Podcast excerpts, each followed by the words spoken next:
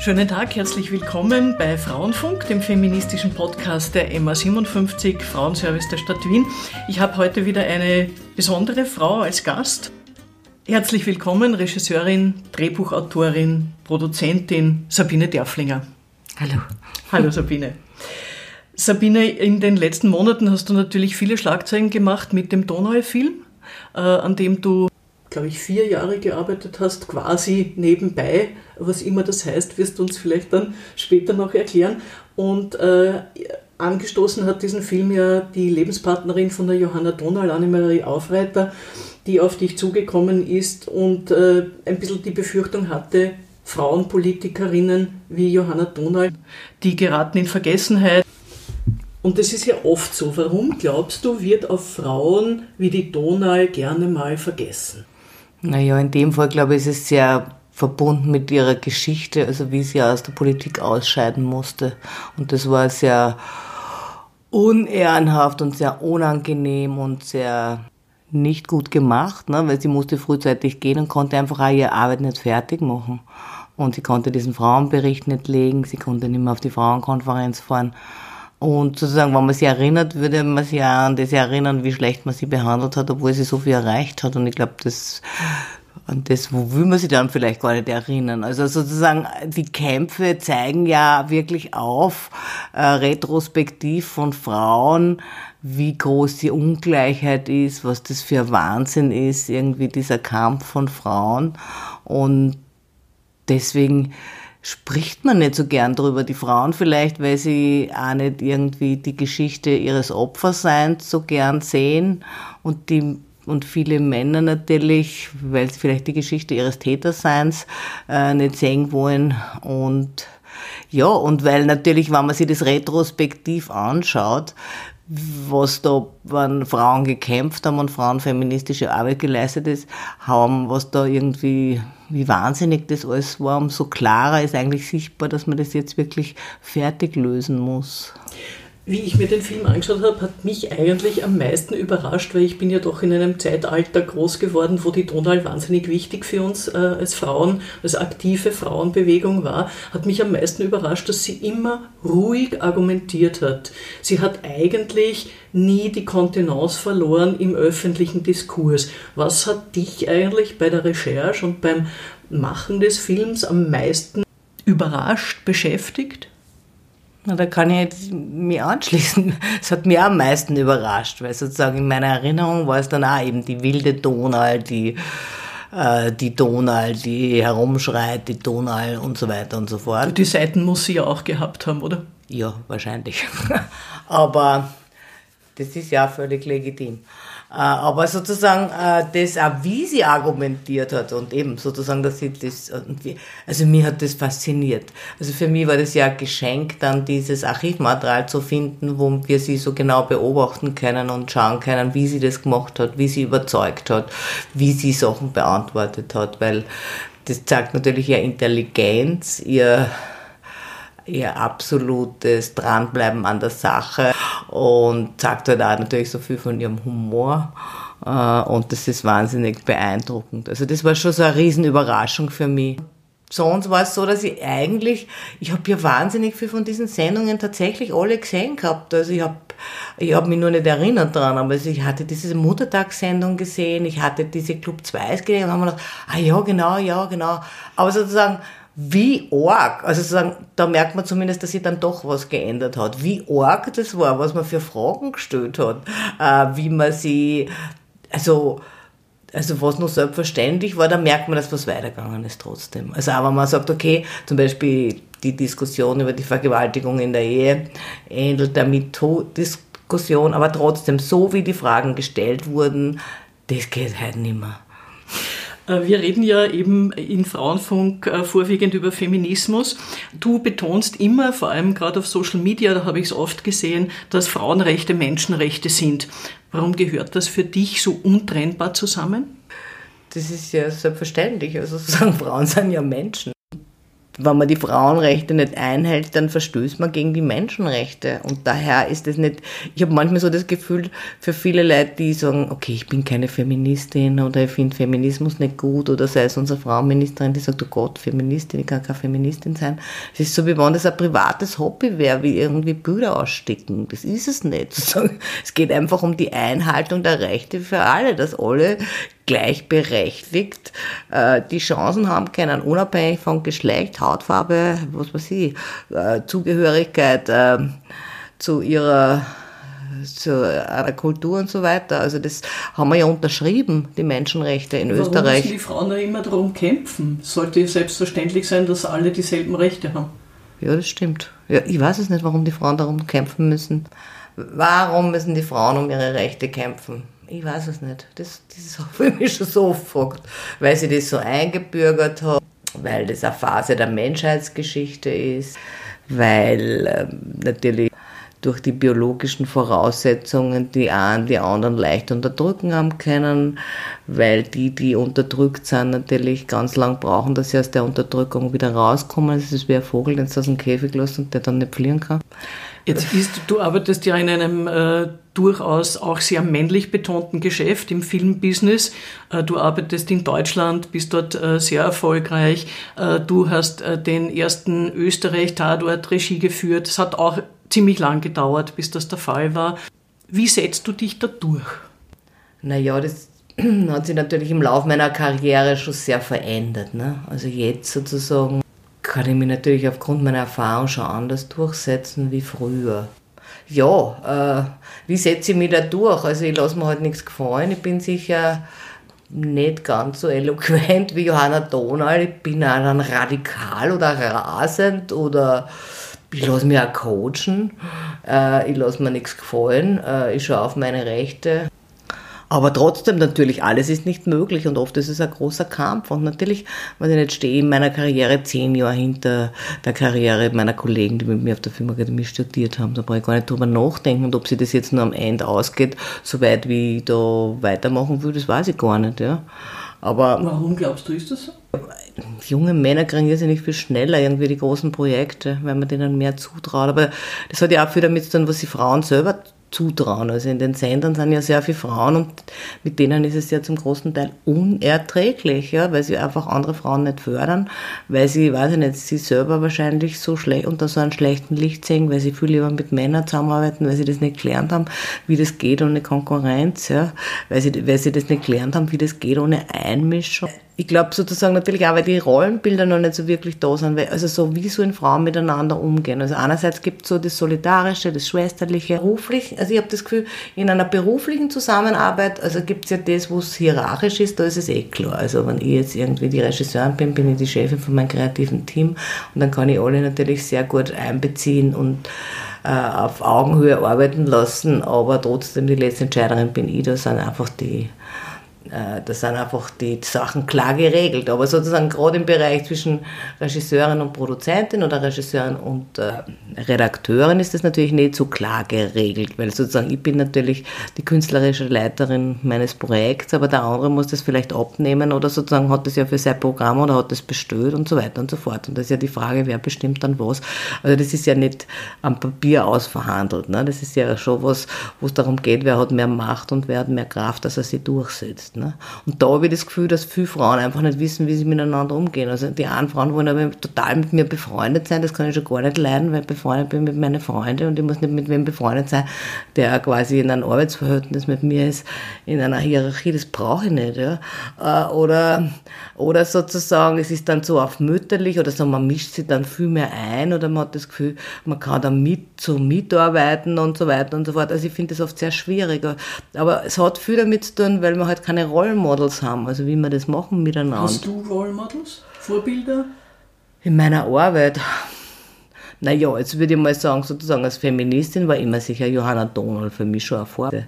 Ansonsten, ja, gibt es natürlich Regisseurinnen äh, von international über Jane Campion, über Agnes Wader, die ich immer als Vorbild genommen habe. Oder die für mich immer Vorbild waren. Und jetzt wird es halt immer leichter, irgendwie nochmal Vorbilder anzuschauen oder nachzuschauen, weil man halt Bücher hat über Frauen, weil man zum Beispiel, jetzt gibt es Masterklassen von vielen Regisseurinnen, äh, die man jetzt gerade jetzt äh, total intensiv wieder anschaut, wo man denkt, aha, so haben die das gemacht und so machen die das und so. Also es gibt viel mehr Möglichkeiten, dass man sich austauscht und dass man erfährt, was andere Frauen machen. Und dann, glaube ich, wird es auch leichter in diesem Umgang, wie geht man in einem hierarchischen Geschäft miteinander um, wie geht man da miteinander um, wenn es um Macht geht, weil um das geht es ja dann auch. Aber dass man trotzdem andere Formen des Umgangs findet. Äh, also Männer sozusagen, die, was ich nicht arbeiten, wenn sie unfair arbeiten, sehr oft so mit Abwertungen, habe ich so das Gefühl. Und bei Frauen habe ich das Gefühl, das ist irrsinnig oft mit emotionaler Erpressung. Da denke ich mir, das ist irgendwie, das kennt man ja aus dem Privatbereich. So. Also quasi so mit, ja, dann haben wir uns nicht mehr lieb oder so. Ja. Äh, ist so ein Gefühl dazu. Ne? Aber ich würde es ja jetzt gar nicht bösartig auf die anderen Frauen sagen, sondern wir haben das nicht gelernt und wissen nicht, wie das geht. Ja, also so. Du sagst richtig, äh, Ringen und Kämpfen um Frauenrechte, Feminismus ist ja prinzipiell ein politisches Konzept äh, und äh, da geht es auch um Macht. Mein Eindruck ist, die Frauen dann sich immer so ein bisschen schwer mit der Macht. Na, also bitte mit der Macht, da will ich nichts zu tun haben, äh, da will ich nicht anstreifen. Geht es dir auch so oder wie hm. siehst du Frauen und Umgang mit Macht? Wie siehst du das? Na, mir persönlich geht es überhaupt nicht so. Ich habe wahnsinnig gern viel Macht. Also ich stehe da drauf. Weil Macht heißt ja nur, dass ich Möglichkeiten habe. Und natürlich ist es dann so, wenn ich Macht habe und Möglichkeiten habe, dann muss ich mir auch menschlich beweisen. Weil wenn ich keine Macht bin und ohnmächtig bin, dann kann ich irgendwie leichter leibende freie Frau sein. Wenn ich aber viel Macht habe äh, und mächtig bin, also dann muss ich mir mal beweisen, ob ich ein Arschloch bin oder nicht. Ja, ich habe das gern. Mir gefällt das, weil man, man will ja was bewegen. Also es geht auch nicht darum, sozusagen, dass man persönlich sich mächtiger fühlt wie wer andere oder so. Also ich finde, was wir alle tun, ist auf Augenhöhe, ja. Nur sozusagen, dass man Möglichkeiten hat, was zu realisieren, ohne dass ein wer reinredet, dass man sozusagen was verändern kann, dass man was Positives ist. Ich meine, das ist ja irrsinnig toll. Absolut, ich bin total deiner Meinung. Und ich finde, es sollten viel mehr Frauen dringend wollen und anstreben. also das Machen, ja. ja. Äh, das ist ja das Interessante im Leben. Ja. Und dass man es nicht nur für sich macht, sondern dass da andere partizipieren können um zurückzukommen zu deinen Filmen, du arbeitest ja mit sehr starken Persönlichkeiten als Frauen, also sehr starken Schauspielerinnen von Lina Wendel in der Füchsin, Nina Proll, Petra Morsee, Adele Neuhauser. Spürst du das so wie äh, positive Konkurrenz? Beflügelt es oder gibt es da sowas wie, sind die auch stutenbissig und haben ein Problem miteinander? Wie, und wie gehst du da als Regisseurin damit um? Na, erstaunlicherweise, also mit Schauspielerinnen hatte überhaupt noch nie mein Leben ein Problem. Wir arbeiten immer super zusammen. Die Frauen freuen sich, dass einmal Regisseurin, ich glaube, die Frauen arbeiten gern mit Regisseurinnen, aber die Schauspieler arbeiten auch gern mit Regisseurinnen. Weil eben sozusagen, wenn man jetzt schon darüber redet, macht oder sozusagen, und wie man ein Team führt oder wie man arbeitet auf einem Set, ich meine, da hat man als Frau schon viele Vorteile, weil man eben das Schwanzmessen fällt weg und das ist einfach irrsinnig angenehm. Also sozusagen, gerade im kreativen Bereich, ne? sowohl für Schauspieler als auch Schauspielerinnen. Das kennen natürlich männliche Regisseure auch, aber manche halt nicht. Ne? Und das Kreative ist ja was, was unabhängig vom Geschlecht.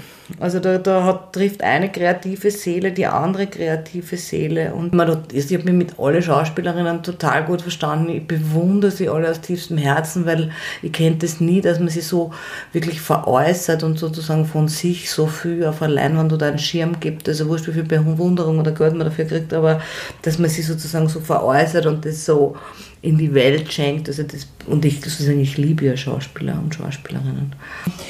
Äh, ich möchte noch auf ein anderes Thema kommen. Du äh, warst ja viele Jahre Alleinerzieherin, du hast eine Tochter, du hast jetzt Enkelkind. Äh, was wünschst du den jungen Frauen, wenn du so auf dein Leben blickst? Was hättest du gern gehabt und was wünschst du dir für sie?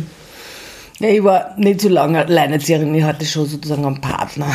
Wir haben beide gearbeitet und ich war halt sehr jung, ich war 20 Jahre alt und es gab halt kaum Möglichkeiten der Betreuung und so.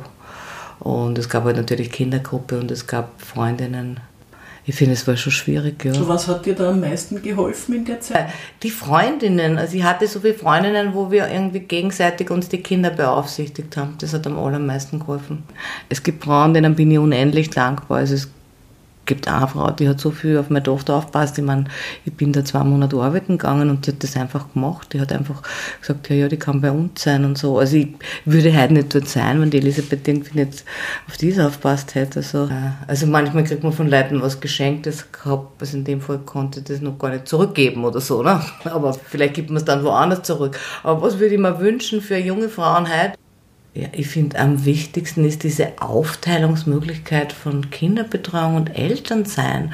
Und da gehört es aber dazu, immer da können die Männer hundertmal sagen, sie möchten auch gern bei den Kindern bleiben, wenn das finanziell nicht interessant ist, wenn das irgendwie in der Gesellschaft ähm, nicht die Anerkennung hat, dann wird das nicht funktionieren. Ne? Und wenn umgekehrt sozusagen man unbezahlte Arbeit irgendwie unbezahlt lässt, äh, dann wird es nicht funktionieren. Ne? Und wir haben aber nicht das Gefühl, dass wir jetzt nach Corona da besser dastehen werden, sondern im Gegenteil. Ne? Also wir müssen da jetzt nur mehr Gas geben für, glaube ich, für die jungen Also Frauen. derzeit, ich weiß nicht, es ist ja noch sehr jung, diese ja. Corona-Krise, obwohl es uns schon so lang vorkommt, aber ich habe ein bisschen so das Gefühl, wir steuern auf so ein neues Biedermeier zu. Ja. Jeder ist so seine eine kleine Eizelle und da sind wir auch besser steuerbar. Das macht mir ein bisschen Sorge. Wie geht's dir damit? Das macht mir ganz eine große Sorge kriege da richtig Angst. Also, und da merkt man, glaube ich, sozusagen, dass unsere Generation da noch viel mehr Angst kriegt, weil wir so viel mehr Freiheit kennen wie die jungen Leute heute. Also ich finde schon, dass die jungen Leute heute schon vor der Corona-Krise schon so viel weniger Freiheit hatten, weil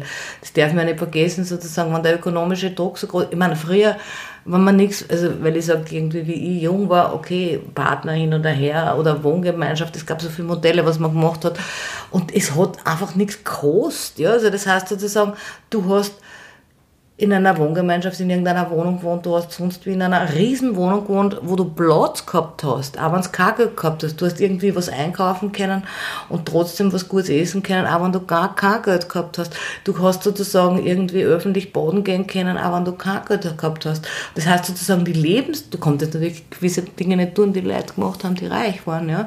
Aber das heißt, die Lebensqualität grundsätzlich sozusagen mit wenig finanziellen Mitteln ein gutes Leben zu haben, das war da und das heute ist überhaupt nicht da, weil heute brauche ich ja Geld, dass ich irgendwann am Platz gehe, an Wasser, wo nicht 100.000 Leute sind und einfach in, in Ruhe mit den Kindern sein kann. Heute brauche ich ja Geld, dass ich irgendwo ins Grüne kommen kann. Heute brauche ich also sozusagen alles das, was, für, was sonst auch erreichbar war ohne Geld, ist plötzlich kostet Geld. Ne? Das heißt, du musst dafür arbeiten, oder? Und das, finde ich, war für die jungen, die jungen Generationen jetzt schon vor Corona schwierig. Und ich finde, das ist noch viel schwieriger geworden.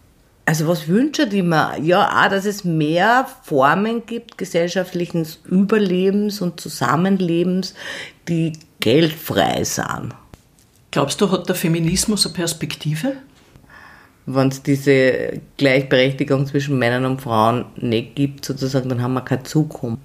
Das ist absolut notwendig, so wie es notwendig ist, dass wir das alles überwinden, dieses Nord-Süd-Gefälle, dass wir irgendwie checken, dass wir auf einer Kugel sind und dass wir nicht irgendwelche Leute bevorzugen und die anderen sozusagen so inkrepieren. Also prinzipiell, ich glaube, dass das schon die große Herausforderung ist, dass wir endlich kapieren, dass wir auf einer Kugel sind äh, und dass nicht der eine den anderen zu beherrschen hat aber wo wir uns jetzt gerade befinden, ist halt irgendwie entweder wir checken das jetzt oder wir müssen nur einmal irgendwelche Machthaber über uns ergehen lassen, die natürlich dann wieder die Frauen zurückdrängen, die eben wieder diese Familie in der Form haben wollen, weil sie leichter zu handeln ist oder so. Also wir sind, das ist so wie so ein dünnes Eis, auf dem wir uns bewegen. Ne? Sozusagen entweder wir checken es jetzt wirklich und wir finden eine andere Politiker und Politikerinnen, die wir uns wollen, die unsere Sache vertreten. Oder wir checken es nicht und dann müssen wir nur eine Runde marschieren. Merkst du Fortschritte bei den Männern? Du hast ja einen Enkelsohn, du hast einen Schwiegersohn. Doch. Hat sich da was getan? Doch. Es hat sich urviel getan, auch natürlich, wenn das immer noch so ist. Also, dass es nicht aufgeteilt ist, sondern der Mann macht halt das, was er halt dann zu machen hat, aber irgendwie sozusagen die Verantwortung bleibt bei vielen bei der Frau ich erlebe das ja einerseits dann und ich erlebe aber auch Gefahr. Also, weil einerseits gibt es so diese Männer aus meiner Generation, die so patriarchalisch sind, die so quasi wie Väter mit ihren Frauen umgehen, die irgendwie alles bestimmen und alles besser wissen und ich weiß nicht was. Und in der jungen Generation gibt es viele Männer, die irgendwie wie ewige Kinder und Söhne bleiben, die sich dann von ihren jungen Frauen bemuttern lassen. Ja? Und irgendwie nichts auf die Reihe kriegen. Also da geht es auch darum, sozusagen, Augenhöhe, was Gleichwertiges. Also weder ich bin dein Sohn, noch ich bin dein Vater, ne? sondern dass man irgendwie in Beziehungen was findet, wo man wegkommt von dem Schatz. Ja? Also das ist sozusagen sehe ich schon die Gefahr. Derzeit fällt mir auf in der Corona-Krise, dass uns die Krise und die Maßnahmen wird uns nahezu ausschließlich von Männern erklärt. Geht es dir auch so damit? Ja, es ist, geht mir so, dass ich keine einzige Sendung bis jetzt jemals angeschaut habe, weil ich das nicht ertrage. Obwohl ich den Rudi Anschuber mag, aber das halte ich nicht aus. Also insofern kann ich das immer nur schriftlich lesen, was dann da kommt. Also ich kann nicht da drei Männer aufmarschieren sehen, die mir die Welt erklären. Also das schaffe ich nicht. Also ich habe keine einzige Sendung bis jetzt angeschaut, das kann ich nicht. Also auch bei den Medizinern und bei den gescheiten nein, nein, das, Wissenschaftlern ja, das, und Mathematikern. Ja, ja, das lese ich noch. Ja, das stimmt. Also es gibt ganz wenig Virologinnen, die dürfen ab und zu was sagen, ja, ja, klar, also es ist Mansplaining, Männer erklären uns die Welt. Also mir ich bin da ganz empfindlich. Also ich finde es unerträglich. Ich sehe da schon ein bisschen eine Gefahr. Es ist immer, das Männliche ist im Zentrum. Also es ist alles ausgerichtet auf das Männliche und wir müssen da mitziehen. Wie kann man das durchbrechen, glaubst du? Vielleicht auch, wenn du ein bisschen dran denkst, an deine Arbeit, an das Künstlerische. Wenn du sagst, du, am Set bist du dann als Regisseurin natürlich der Leithammel. Gibt es da ein Konzept, dass wir uns abschauen könnten? Naja, schon, mehr nach außen gehen, sie in den Mittelpunkt stellen, sie dafür, also nicht hinten anstellen, sondern sagen, okay, ich weiß das und weil ich das weiß, stellen wir vorne hin. So, keine falsche Bescheidenheit. Also äh, das ist so ein Irrtum. Also ich merke das auch oft, wenn ich irgendwo argumentiere oder wenn ich in den sozialen Medien, ich meine, ich äußere mich ja oft deswegen nur, damit ich irgendwie mitkriege, wie die anderen Leute reagieren, damit ich irgendwie check, wie das funktioniert. Also ich sozusagen, ich probiere da ja auch immer viel aus und denke, okay, wenn ich das jetzt schreibe, was kommt dann? Ne? Und dann kriege ich auch oft so, ich bin, was weiß ich, mir fällt die Demo und Dings und ich soll die Goschen halten angesichts dessen, dass da Leute sterben und überhaupt jetzt nicht im Vorstellen, ob da zu viele Männer reden oder sonst was. Und das ist immer für mich auch so ein Beweis, sozusagen Demut. Also, also mir mangelt es auch nicht an Demut. Ich bin schon demütig dem Leben gegenüber, ja, ganz sicher. Und das sollen wir Frauen und Männer alle sein. In der Aktion und in dem, was man tut, ist es, finde ich, total wichtig für Frauen, sich nicht hinten anzustellen, äh, zu sagen, was man weiß äh, und da dabei zu bleiben und nicht aber das hat was, was die Johanna Donald ja immer mit diesem geliebt werden. Ich habe mir dann immer gedacht, von was reden die überhaupt? Zum Beispiel mir ist ja das völlig wurscht, ob ich geliebt werde. Also mir ist das einfach egal. Ja? Privat oder wenn ich verliebt bin, ist das wieder was anderes. Aber sozusagen in diesem Äußeren mir ist es wurscht. Ja? Äh, und äh, deswegen kenne ich das Problem nicht, dass man sich da irgendwie anpasst wegen irgendwas. Äh, und, und eben, also glaube ich, sozusagen im äußeren Umfeld nicht geliebt werden zu wollen und einfach äh, zu dem stehen, was man sagt und dass man authentisch ist und dass man damit nach vorne geht und äh, dass man sich nicht verstecken muss für das, was man weiß äh, und dass man, also dass es selbstverständlich ist, dass man redet eben als Frau und dass man befragt wird und Dings und ja, und es ist ja auch so unbefriedigend, wenn nur Männer irgendwie da herumreden oder nur, oder eben auch Frauen dann sind, die nur den Männern nach dem Mund reden, die nichts Eigenständiges haben, weil natürlich diese Männer klicken, die haben schon natürlich dann viele Frauen um sich, aber Frauen, die sich entschlossen haben, sich dem Patriarchat total unterzuordnen, weil sie dann halt persönlich Karriere machen, ja, und weil sie andere Möglichkeiten nicht sehen, ja.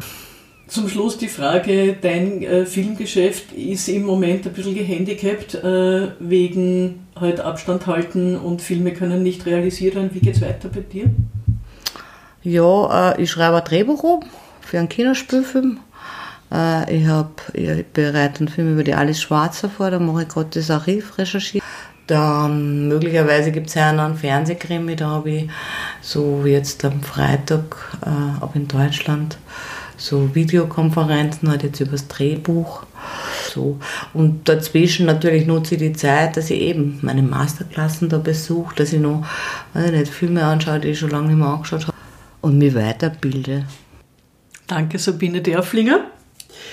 Danke fürs Zuhören, danke fürs Dranbleiben. Ihr hört uns auf frauenfunk.at und findet uns auf allen gängigen Podcast-Kanälen und natürlich auf der Facebook-Seite der MA57 Frauen in Wien. Vielen Dank.